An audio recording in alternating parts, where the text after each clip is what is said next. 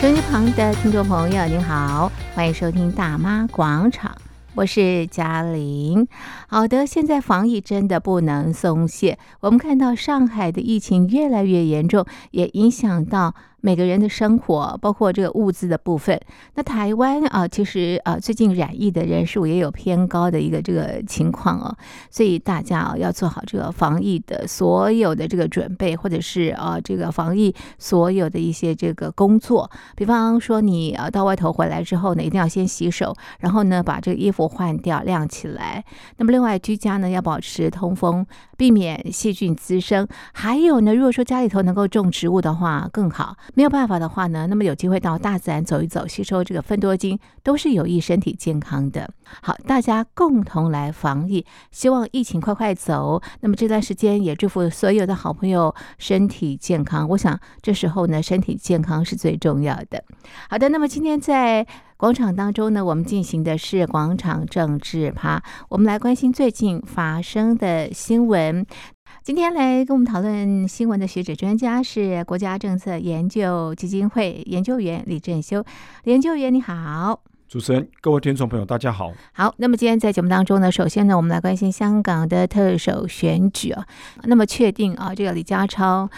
呃，一人模式当选，选都不用选了啊。是好，那么李家超是谁呢？他是香港政务司的这个司长啊。那呃，这个林郑月娥也确定啊不参选了。那这次的这个香港特首的选举是一个新的这个做法啊。那是怎么样的一个这个进行的方式？其实他已经延一个月了，因为是疫情的关系，对延到五月七号。然后呢，这个呃选举的办法也有一些这个调整啊。那怎么样来调整呢？是，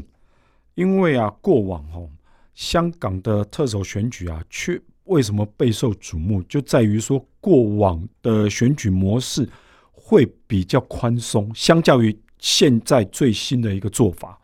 也就是说啊，民主派有机会哦，在选委会当中，透过选委会的提名来提出他们想要支持的人选，跟香港的建制派哦，所谓的建制派就是基本上是比较亲北京的这个香港的团体，然后跟他们的候选人来进行这样的竞争啊。可是呢，自从啊这个习近平上任之后，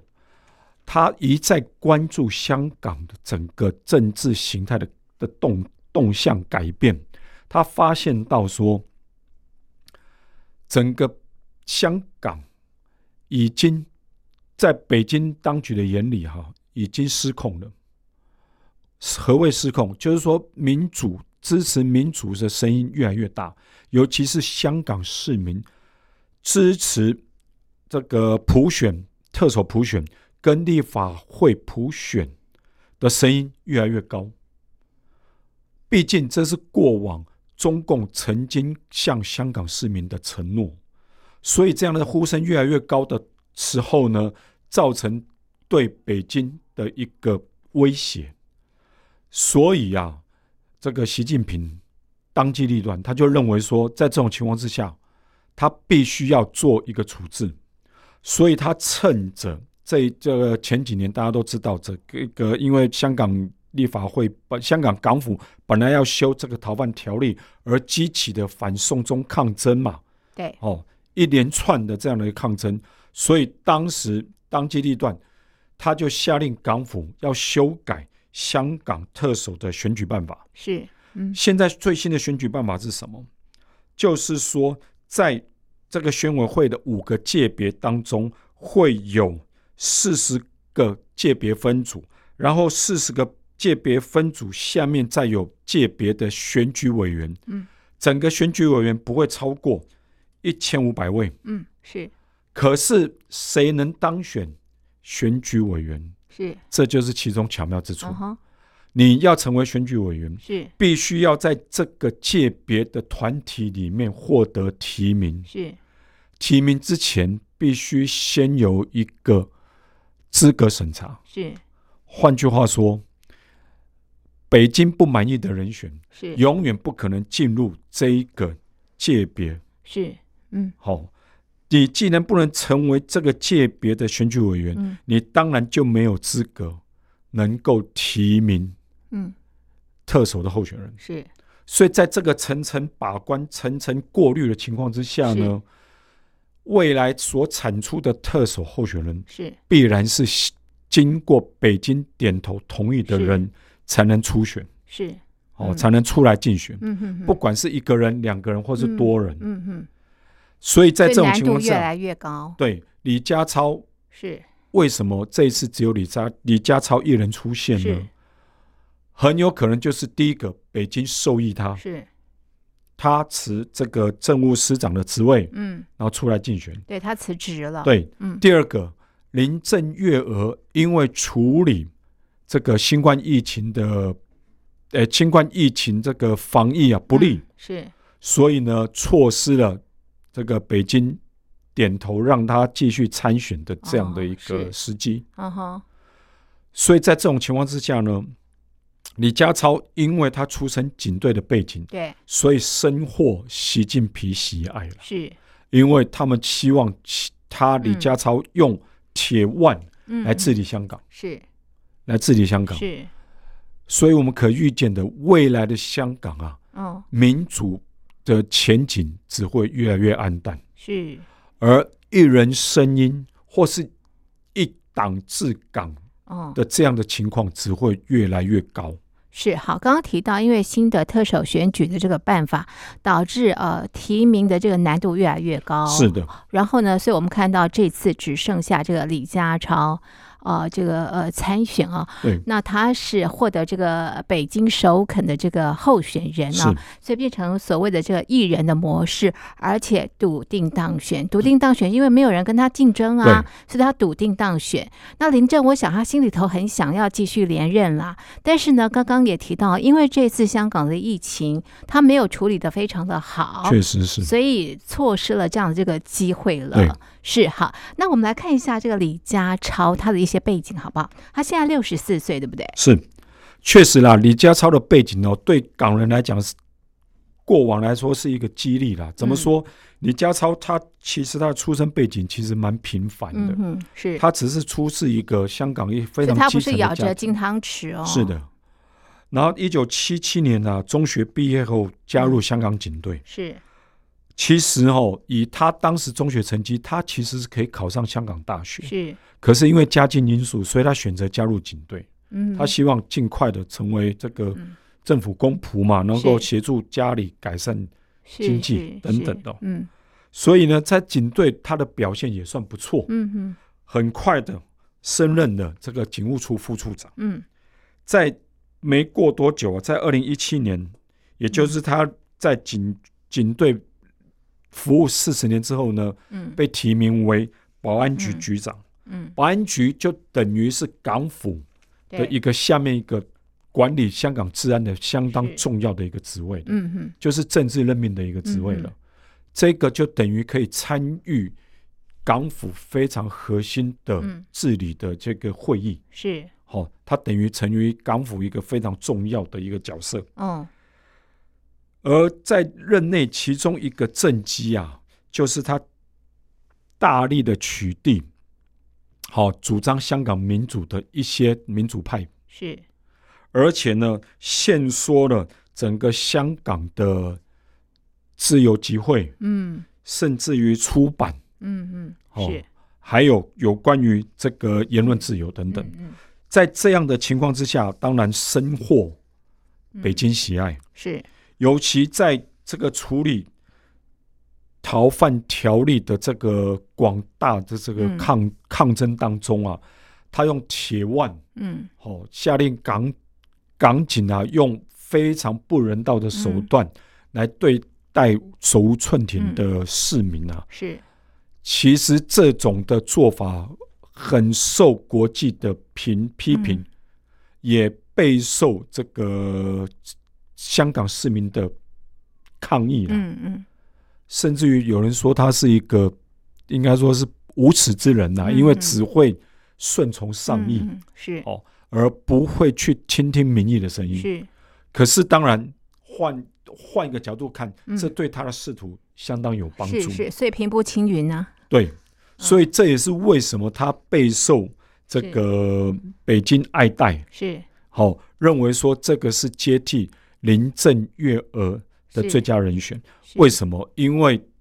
习近平要用强力手段来对付香港社会。是，不过从这样的结果也可以看得出来啊，这个呃，北京对于香港哦，那么国家安全啊、呃重于一切，或者是政权的这个安全也重于一切。确实是，过往哦，大家都知道，北京是哇被誉为东方明珠。嗯嗯，香它港的是啊，对，抱抱歉，香港是被誉为东方明珠。这个它的自由经济，嗯它的自由港，是向来是亚洲整个经济体的模范，嗯嗯尤其是香港人民因为这样的一个这个跨国贸易啊，嗯受到很多的享受到很多的经济的自嗯由。当然啦、这个贫富差距当然是香港人非常对头痛的问题。是可是除此之外呢，港人对于自己所享有的经济自由嗯跟法治都引以为豪，嗯嗯引以是引以为这个就引以为荣。是可是自从这个习近平决定把手伸进香港是之后，香港所过往所大家所自豪的这些呢，慢慢暗淡，是慢慢消失了。是经济自由已经被这个中共的无形幕后黑手所掌控，嗯嗯是然后这个法治呢，嗯也因为这个以党挂帅的政治理至上为念呢，这个法庭的很多的判决啊，也不得不靠拢北京的这个政治思维。是所以前阵子才才有两个香港上诉大法呃上诉法院的法官啊，主动请辞嘛？为什么？因为他们认为说香港不再享有完全独立的司法审判空间，嗯因为被北京介入了。是是，所以一旦李家超它是顺五利官呢、当选的话，是五官治港会怎么无关样？治港，那以后铁腕治港的情况会屡见不鲜，言论各方面都收紧，都不用讲了。嗯。你如果想要主张民主遥遥民主无期不，可能。你想要主张，譬如说立法会议员普选，是甚至于特首普选，也更不可能的。嗯，至少在习近平任内，这些都想都不要想了。嗯哼哼哼，这都是已经，就是说，应该是说，北京给予这个过往给予香港市民的这些梦想，嗯，都已经粉碎了，哇，这个听起来很很暗淡。暗淡，对对，这所个以东方明珠，明这个明珠不不亮了，所以确实，所以为什么很多跨国企业啊，是都在思考是否要把他们在亚洲设在香港的亚洲亚洲总部哦，搬到新加坡，是甚至于来是到台湾，是是因为他们认为说香港已经不再是他们过往所认识嗯的哼香港了。是，完全走样了啊、哦。对，好，那接下来呢，我们来看这个斯里兰卡。我们拉到这个斯里兰卡，为什么拉到这个地方呢？因为这个地方现在啊，这个呃，这个债务累累哦。那它债务累累，其实也是跟中国大陆有关。确实，那除了中国大陆的因素之外，当然也包括现在乌俄战争啦，哦，通膨导致斯里兰卡的这个经济哦雪上加霜。是斯里兰卡向来一直被这个中国大陆视为一个很坚定的盟友。嗯嗯，因为“有一带一路”的关系对嘛，，尤其是斯里兰卡很早就这个回应，而且对正面回应这个习近平所倡导的“一带一路是”，所以当时斯里兰卡很应该说举起双手欢迎这个中国大陆的投资、嗯哦，不管是港口、铁路建设、嗯基础建设、公路等等。哦，斯里兰卡认为说，经过这一番的这样的一个整治的话，整个斯里兰卡应该可以焕然一新，然后迎接美好未来。嗯殊不知啊，不，无论是不管是因为这个疫情新冠疫情的因素，或是这次近年这个俄乌战争的影响。嗯，斯里兰卡不仅没有享受到“一带一路”所带来的嗯，美好经济生活前景。对，相对的，现在斯国人民呢、啊，嗯必须要背负起非常沉重的债务负担。嗯，是，根据国际货币基金啊 （IMF） 对，的统计啊，斯里兰卡目前哦所累计的这个债债务啊，有多高？高达了四百五十亿美元，是，其中呢，三百五十亿美元是外债，嗯，而今年就必须偿还大约七十亿美元的债务本金跟利息。嗯，可是麻烦的是，怎么了？斯里兰卡嗯整个外汇存底啊是，其实不到三十亿美元。嗯，换句话说，它整个是外汇存底拿去还债务都不够，嗯，那怎么办呢？那等于整个国家，是，如果整个国家是个公司的就话，破产了就破产了，是就宣告破产。是可是国家没办法宣告破产啊，是，嗯哼，好、所以这种情况之下，它的信评被降评，嗯国家的信评很重要，信评是攸关于你这个国家嗯，能不能借钱对，的重要依据哦。没错，信用平等，对，就好比说你个人嘛，嗯你一个信用平等如果是不够好的话，银行嗯绝银对行不会愿借意钱借给你钱给的你，啊。是，相同的，嗯你国家的信评不好，嗯，谁愿意借钱给你？对，借了拿不回来呀，对啊，变呆账啊，对啊，拿不回来啊。是而这当中啊，很多的钱是欠给谁啊？中国大陆，中国大陆啊，是，大家都知道，嗯中间很多的钱是欠给中国大陆啊。嗯嗯，而如果没有偿还的话，嗯他就要跟像是苏利南啦、贝里斯啦、嗯上比亚或厄瓜多尔嗯等这些国家一样，嗯，成为违约国是，啊。违约国麻烦就是我们刚刚提到的，嗯你以后你更难借钱。第是一个是，，第二个，你以后跟其他国家进行这个贸易往来的时候，对，基本上你必须要付现，是是，否则其他国家不见得愿意跟哦你进是行是，贸易。嗯哼，因为你不知道你什么时候可以还钱。嗯哼哼哼哼那这种情况之下，你整个国家以后的经济只会越来越糟。是，其实斯里兰卡它主要是靠观光的这个收入，对，结果呢，这乌俄战争啊，这个它最大的这个呃观光客来源就是俄罗斯。是然后呢，现在这样的观光客没有了。然后呢，这个斯里兰卡它卖茶叶是卖给俄罗斯，那也因为乌俄战争呢，它也没办法卖这个茶叶给俄罗斯，导致它没有收入啊。对，那整个收入没有。我坦白讲，当然因为受疫情影响，但不不光只是斯里兰卡，嗯，还包括很多第三世界国家，是甚至于包括很多“一带一路”的国家，其实都面临相同的问题。是，所以那本来只是斯斯里里兰卡特别严重。对，所以本来斯里兰卡他想呃使用这个港口对来抵债啊，对，这个港口是要抵给这个中国大陆的，所以变成他现在，因为他没有办法支付工程款嘛，是所以变成在大概四五年前啊，他就把这个港口啊嗯租给中国大陆嗯九十九年，是，所以有人说这是债务陷阱啊，确、实是等于用好庞大的哦，说好听一点，我帮你盖这哎基个础盖建基础设、建设，机场啊、港口啊等对等的，可是呢，你还不了钱的话，过往就发生一种情况是，你并不是聘用我本地劳工啊，你并不是用我本地的企业。嗯而你是用中国大陆自己的企业跟劳工，嗯所以你所聘用的人，我等于我掏钱雇佣你这些企业，雇佣你这些劳工，嗯付你这些劳工薪水，嗯然后盖我的建设嗯，哦，所以我自己国民没有获得就业机会，嗯所以我的经济依然贫困，哎，失业率依然偏高。嗯那这种情况之下，所以使得人民依然处于贫穷线。嗯是，你把钱赚饱饱带走了。嗯嗯可是我欠你的债务依然沉重，嗯依然存在在那边，是所以使得大家只能望天兴叹。是，哎，现在这个斯里兰卡的这个民众到底有多穷啊？目前哦，斯里兰卡基本上他们的国民所得啊不到三千美元，是哦，平均所得不到三千美元，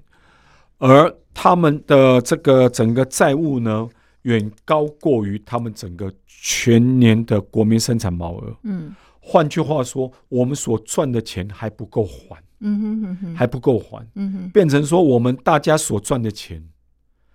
过往是说好、哦债务占百分之几，嗯，我们可能赚的钱，可能百分之几的钱掏出来要还给是其他国家，其他还给债主嘛。对可是目前不是，是我赚一百块就要把一百块还给债主。是是，那换句话说，我根本没有钱生活。嗯哼哼，所以这也是为什么斯里兰卡总统啊，今年初为什么要呼吁中国大陆，不管是免除也好，嗯，或是降息也或好，债务重整，哦，或是对，或是债务重整也好，嗯都希望中国大陆能够处理嗯斯里兰卡所积欠的庞大债务。嗯哼，那中国大陆的态度呢？目前来讲，目前来讲啊，他这个外交部的回应，中共的外交部回应只是说，他们在力所能及的范围内会协助斯里兰卡，未来也会继续这么 做。但是没有很具体啊，对啊，问题是债务还在那，是是而我这个欠的债务是因为我当时相信你所画的是，美梦所画的大饼嘛，对，所对愿意加入啊。是，可是你现在把我陷入了这个这个债务陷阱之后，嗯你又让我自己要去承受这样的一个债务，嗯你又不来帮助我，嗯，那我当然怎么办？反倒是印度还比较愿意协助斯里兰卡走出这样的一个困境对啊，所以这种情况之下，你中国大陆是否该检讨，好好检讨说，你这现在“一带一路”嗯，不是只有斯里兰卡被掏空，嗯，还包括很乌多干的达国家。啦、对，肯亚啦、辽国都碰到这样的状况啊，所以这种情况之下，究竟习近平当年所推出的一带一路倡议嗯，是真的有心是去协助这些第三世界国家呢，嗯还是想趁机把这些国家因为无法负担的债务而更加依赖你，嗯嗯嗯，更加成为你的附庸国？就为你所用对，是。所以这方面是否你又成借为由经济来控制这些国家。，对，那你是否又成为一个新的所谓的经济帝国主义了？嗯嗯嗯，那是这是否跟你当时所给这些国家的承诺背道而驰啊？是哦是是不是该好好检讨一下？是哇，也点出了好多的这个问题啊。是啊，好，那接下来呢，我们来看的这则新闻，也是现在大家很关注的啊，因为透过这个呃科技啊，其实战争离我们不是那么的遥远确，实是，呃乌俄战争啊。那么呃我们啊、也也看到这个俄罗斯啊最近呃攻打了这个布查啊、乌克兰布查这个地方，许多的平民啊、被呃这个伤害啊、对死亡人数相当相当多，是非常残暴的哎。确实是啦、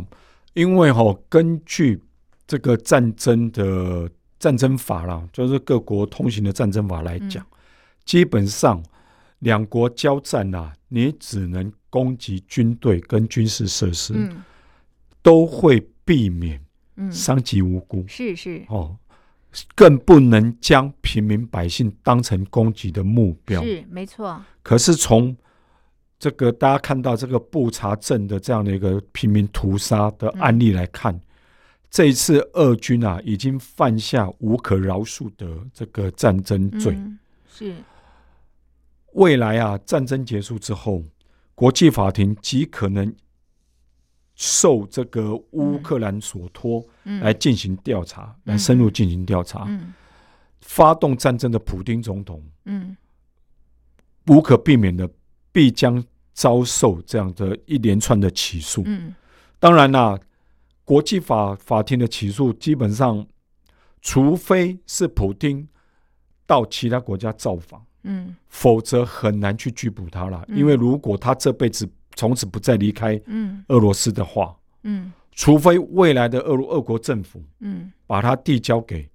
这个在海牙的国际嗯法庭，否则的话，真的很难其他国家有办法将它绳之以法。嗯嗯嗯，可是从不查证的这样的一个滥杀无辜嗯的这种情况来看，嗯，大家可以意识到说，俄军的暴行啊对，其实应该不是只发生在布查镇这个小地方，嗯是，应该还发生在乌克兰其他境内、嗯哼哼，其他其他的城镇。嗯哼哼哼，那这也是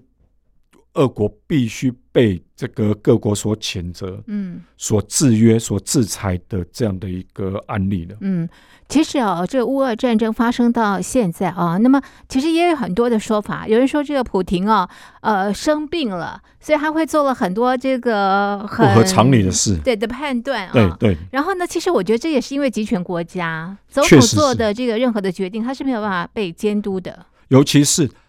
因为他被指他所信赖的亲信幕僚所包围，嗯嗯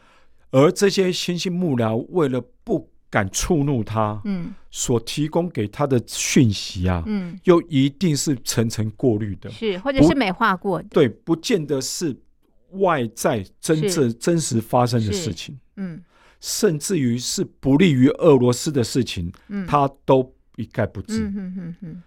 譬如说，俄罗斯军队在乌克兰嗯面临嗯很强大的抵抗。嗯嗯，是，哦，俄军的这个整个军事共识、攻势呢受阻，嗯俄军也是伤亡惨重。嗯，可是这些讯息，普丁不见得接收得到，是是因为他的幕僚可能都层层过滤了，是，不肯让他知道真相。那这种情况之下，当然普廷当然会以为目前这个俄乌战争进行非常顺是利，是，所以他才会下令嘛，说五月九号要庆祝战争胜利。是如不果过已经不是闪电战了耶。对，如果一个真正有接收到真实情啊报的领导人，怎么啊可能敢下这样的决定啊嗯呢？哈，是，是不是？嗯所以显很显然的，普廷他被他自己的亲信幕僚所蒙蔽了，呀，是不管是否他的身心是否健全啊，嗯嗯至少在他整个决策过程是当中，确实犯了非常不可饶恕的罪是是的。过错了。是好，我们看到这个乌俄战争，很多人这个声援乌克兰了啊，当然也有国家并不是 声确援实乌是克啦兰的，或就者是像中国大陆态度嘛比较暧昧一些些哦。所以哦，从这个事件当中，你怎么样看未来的国际局势的一个发展？是我们不可否认哦，这个俄罗斯还是有他自己哦过往的一些影响力，嗯，或他是其实也跟他蛮厉害，对不对？当时俄罗斯攻打这个乌克兰的时候呢，是要进行闪电战对啊、对不对？结果一拖个把月了。对，尤其是他当时以为所设想的嘛，我尽快结束战争，你让你譬如说北约啦、美国等欧欧洲国家措手不及，嗯，你这种情况之下，你也只能接受嗯这样的战争的是结果。对，可是怎知道，在乌国人民的嗯奋勇抵抗之下，对你俄军非但没有达到你喜最初设想的战争是目标，嗯嗯，而深陷泥淖。对，现在深陷泥淖的结果是，你俄军如何收拾这样的残局？嗯你将来如何进行双边的谈判？嗯嗯，本来哦，乌国本来已经承诺，哦，要好好跟你和谈，嗯甚至于对于乌东两个，哦，已经各自宣布独立的两个自治邦啊嗯的未来都能够列入考虑。嗯，可是目前来讲，因为整个战争的战事的拖延、延宕，甚至于搞不好俄军会惨败的这样的情况之下，现在乌克兰的的谈判的这样的立场也越来越硬，嗯也越来越坚定了。所以，如果双方没办法达到一个妥协的一个共识的话，嗯战争很有可能会持续下去。是。那你怎么看这个之后的整个的一个国际局势的发展？很显然呐、因为这个普丁的莽撞啊，嗯使得整个欧洲重新武装起来了，嗯尤其是北约。嗯北约过往哦，曾经被法国总统现在寻求连任的这个马克宏嗯啊，形容为脑死的军事组织。嗯嗯何谓脑死？就是因为在这个华沙公约组织瓦解之后、嗯解散之后，嗯北约已经没有一个真正的一个假想敌。嗯，当然，他们认为这个俄罗斯是一个潜在的一个嗯对手，对，可是他们其实没有把俄罗斯列为真正的敌人。嗯直到普丁突然在二零一四年攻打了这个克罗米亚，把俄罗克罗米亚吃下来，嗯他们才恍然大悟，是，原来普丁可能他的野心不仅于此，嗯所以他们慢慢的开始把这个北约开始重新哦思考，嗯他们过往可能要成立一个快速打击部队、嗯快速反应部队，嗯然后呢，这一次的俄乌战争更让这个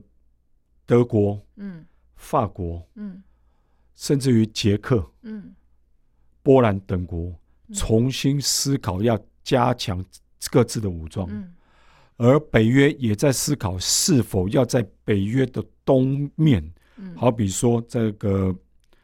波罗的海三小国、嗯，波兰要加派军队，嗯嗯加强跟这个俄罗斯接壤。嗯地方的地区的这样的一个武装，是，否则嗯倘若未来啊，嗯俄罗斯突然又嗯闪用闪电方式去攻击任何一个嗯北约会员国的话，嗯那未来酿成的这个战战火嗯可能会延烧到中欧甚至于西欧，嗯，那这是一发不可收拾的。是那未来会不会变成两大阵营？东确方一个实阵是营，西方一个阵营。确实是因为俄罗斯它所能依靠的整个地缘政治的版图，只能是中国大陆。嗯嗯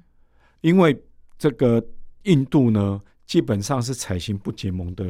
外交政策，嗯所以它表面上会跟俄罗斯交好，嗯，它不会跟俄罗斯为敌。是好，因为毕竟它也跟俄罗斯采购了很多的军备是，跟能源嘛。嗯嗯尤其他这次趁机买了很多，以低价买了很多的俄罗斯能源，嗯嗯所以普京或是未来的俄罗斯嗯只能转向中国大陆。嗯嗯是这也是为什么中国大陆有一点